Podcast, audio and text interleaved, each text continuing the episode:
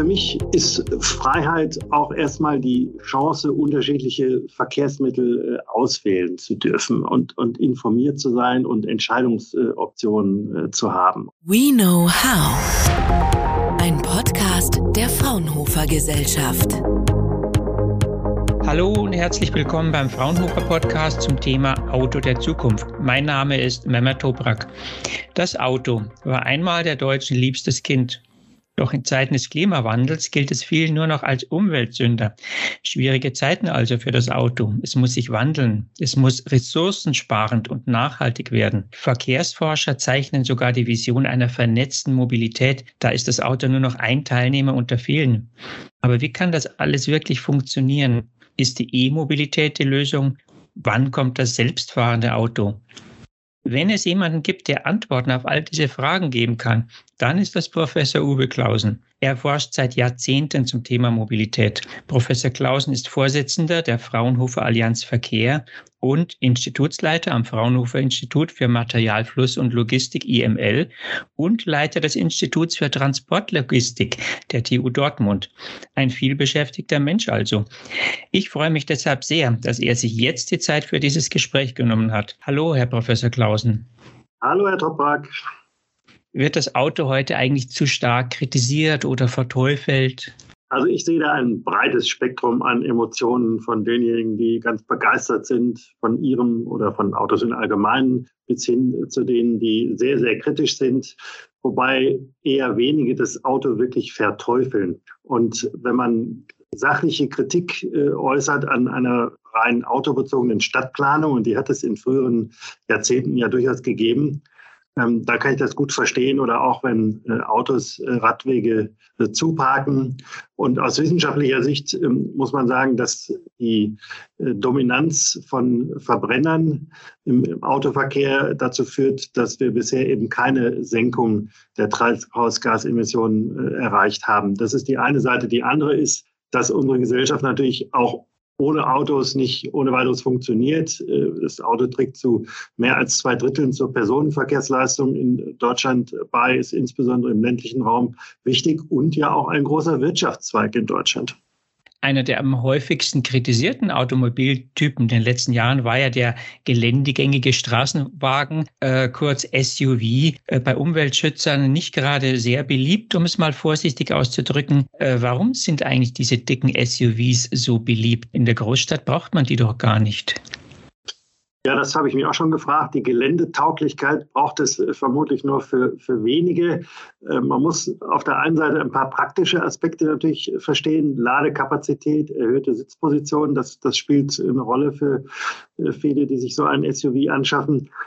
Aber Psychologen sagen auch, dass einige Menschen sich mit ihrem Auto abgrenzen, und auch ein Überlegenheitsgefühl ausdrücken wollen. Das ist also ein weites Feld, was dazu führt, dass es diese Autos dann gibt. Kommen wir mal zur ökologischen Herausforderung. Also die Automobilhersteller, auch in Deutschland, haben die ökologische Herausforderung ja erkannt. Sie haben sie angenommen. Die arbeiten an E-Autos, arbeiten an Konzepten für die vernetzte Mobilität. Aus Ihrer Sicht stimmt da die Richtung?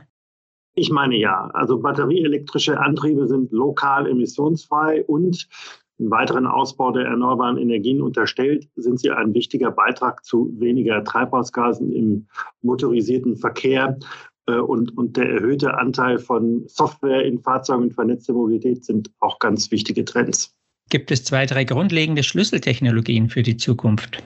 Ich würde mal herausgreifen, Antriebstechnologie, insbesondere Batterien von der, von der Zellproduktion über die konzeptionelle und konstruktive Optimierung dieser, dieses neuen Antriebssystems, Ladeinfrastruktur, Technologie, äh, also nicht nur das Auto selber, sondern das Gesamtsystem Energie und Verkehr bis hin zur Kreisverführung. Zweitens Leichtbau. Die, die durchschnittlichen Autos sind schwerer geworden, durch die Batterie jetzt noch mehr. Wir brauchen aber Konzepte für weniger ähm, Energie, für weniger Masse, die wir bewegen. Und der dritte große Bereich ist Digitalisierung im Fahrzeug selber, Infotainment, Fahrerassistenzsysteme, äh, Vernetzung, Kommunikation zwischen Fahrzeugen und mit der Infrastruktur.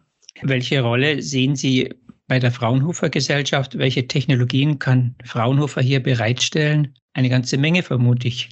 Das ist tatsächlich äh, abend- oder tagesfüllend. Ich will auch hier nur ein paar Dinge herausgreifen. Wenn wir ähm, jetzt gerade über elektrischen Antrieb und, und Batterien gesprochen haben, dann ist das Thema Gehäuse, Materialauswahl, konstruktive Optimierung ein sehr spannendes. Da gibt es dann auch Ideen, äh, ob nicht Teile dieses Gehäuses strukturtragend sein können. Da forschen wir am LBF äh, dazu das Thema Thermomanagement, wo genau und wie führt man Kühlkanäle äh, und auch das Thema Kreislaufführung, End of Life der Batterien. Gibt es zweites Leben? Äh, wie, wie monitort man das? Wie führt man auch Batterien im Kreislauf mit Themen des Transports? Das ist ja Gefahrguttransport mit ähm, Recycling. Da sind wir am, am IML aktiv.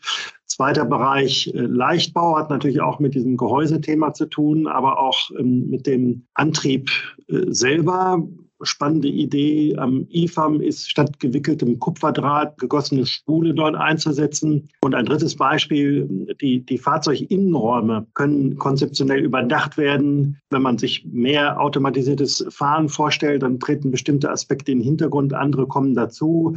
Mit zunehmendem Komfortwunsch ist das Thema Akustik, Klima wichtiger, aber auch Datenpräsentation im, im Sinne der vernetzten Mobilität.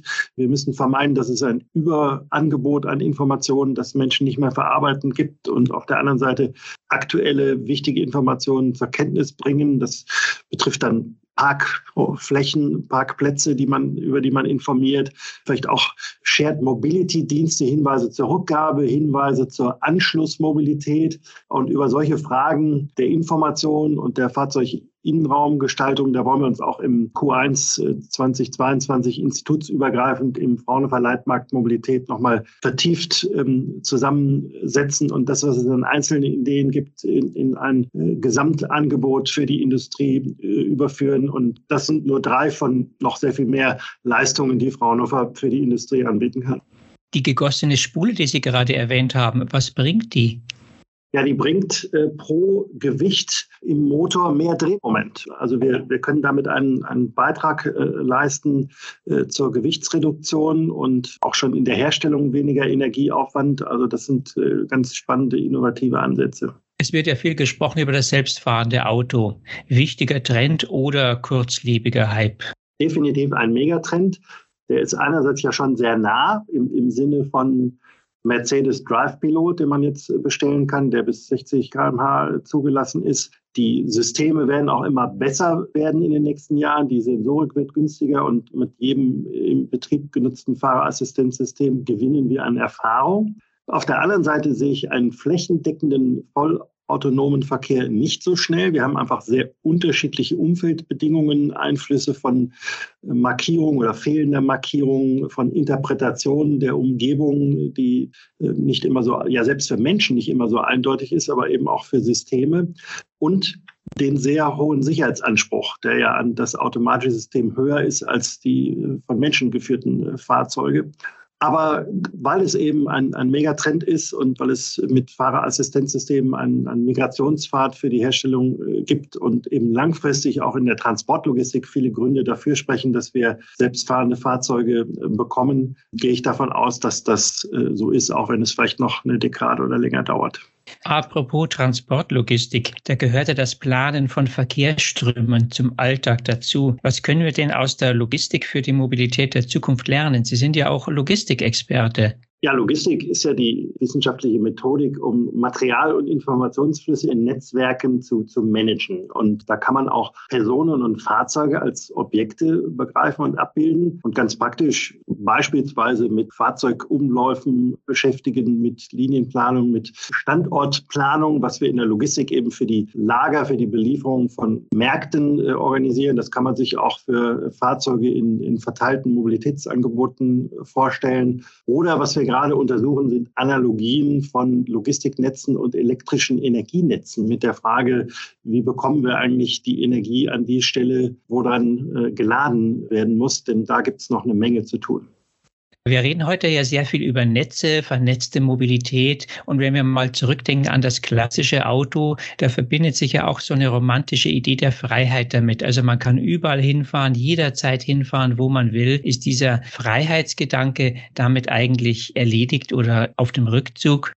Also für mich ist Freiheit auch erstmal die Chance, unterschiedliche Verkehrsmittel äh, auswählen zu dürfen und informiert zu sein und Entscheidungsoptionen äh, zu haben. Und wenn man durch Wahlmöglichkeiten, durch Informiertheit Freiheit versteht, vielleicht zum Beispiel in einer anderen Stadt unkompliziert sogar ein Fahrrad ausleihen kann und sich sportlich äh, durch die frische Luft zu bewegen, dann ist das aus meiner Sicht genauso Freiheit wie die früher so verstandene Freiheit zum, zum Autofahren. Also für mich eigentlich kein Widerspruch, sondern vielleicht sogar eine, eine Chance, diesen Begriff etwas breiter zu verstehen. Und die vernetzte Mobilität, über die wir ja so viel reden, da kann man seine Route via Smartphone äh, planen, Fahrzeuge tauschen Informationen untereinander aus, äh, Kontakt zur Verkehrsleitzentrale.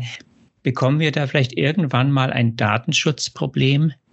Also das ist schon heute eine aktuelle Herausforderung. Datenschutz müssen alle beachten, die personenbezogene Daten erfassen und verarbeiten. Und das sind eben oft schon die Hersteller äh, von Fahrzeugen, die Betreiber, sowohl die etablierten wie die neuen. Das ist also eine Daueraufgabe, genauso wie die Datensicherheit, die leider ähm, aktuell ähm, auch nochmal sehr im Fokus ist, die besondere Aufmerksamkeit und Kompetenz äh, erfordert, um eben Systeme vor krimineller Energie auch zu schützen. Sind Sie zuversichtlich, dass wir das hinbekommen mit der Datensicherheit? Das ist nicht einfach, aber ich bin grundsätzlich optimistisch.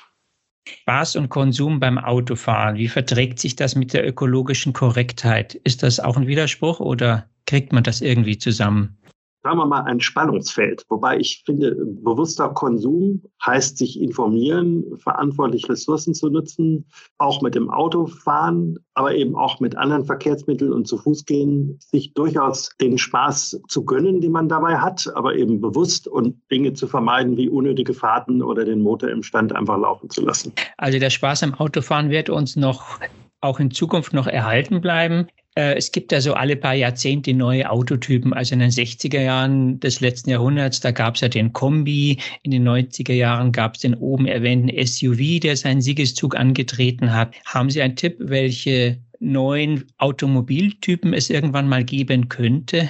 Ja, zuletzt waren ja die Wohnmobile sehr gefragt in der, in der Pandemiezeit. Auf der anderen Seite gibt es gewissen Trend zu den effizienten kleinen Fahrzeugen, schicke batterieelektrische äh, Fahrzeuge. Davon wird sicher noch mehr und, und andere Varianten in Zukunft geben. Aber vielleicht auch sowas wie die fahrenden Büros oder, oder Minibusse, vielleicht sogar als Besprechungsfahrzeuge. Was ich auch sehr spannend finde, sind so Konzepte für Multifunktionsfahrzeuge, die also je nach Saison unterschiedlich ausgerüstet werden können mit gestaltbaren Fahrgastkabinen äh, oder auch mit Transportgefäßen. Also da bin ich äh, sehr, sehr neugierig und da werden wir sicherlich auch bei Fraunhofer die eine oder andere Idee noch darstellen. Gibt es eigentlich ein Auto, das Sie gerne hätten, das aber noch nicht gebaut worden ist?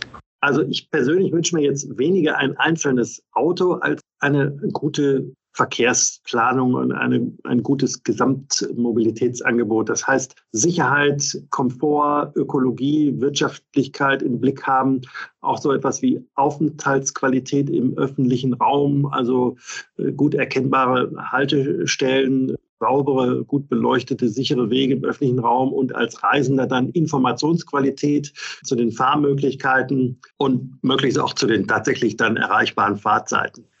Letzte Frage, die ich Ihnen nicht ersparen kann. Halten Sie auf lange Sicht ein Tempolimit für sinnvoll? Also ein Studienfreund hat mir mal gezeigt, dass sein Audi bei 250 km/h nicht abgeriegelt war. Ist also noch schneller gefahren mit mir und ich habe mich nicht wohl gefühlt dabei. Ich, ich halte äh, ganz hohe Geschwindigkeiten nicht für sinnvoll im öffentlichen Straßenraum.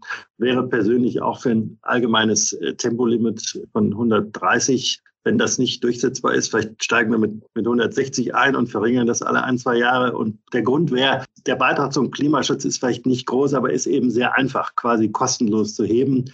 Es gibt auf Bundesautobahnen zwar weniger Unfälle als auf Landstraßen, aber es sind eben teilweise doch schwere und geringere Geschwindigkeitsunterschiede sind ein, ein Beitrag zur Verkehrssicherheit. Und ich glaube schon, dass ich das noch erleben werde. Das sagt Professor Uwe Klausen, Mobilitätsexperte und Vorsitzender der Fraunhofer Allianz Verkehr. Vielen Dank für das Gespräch und viel Erfolg für Ihre weitere Forschungsarbeit. Vielen herzlichen Dank, Herr Toprak. Alles Gute. Fraunhofer. We know how.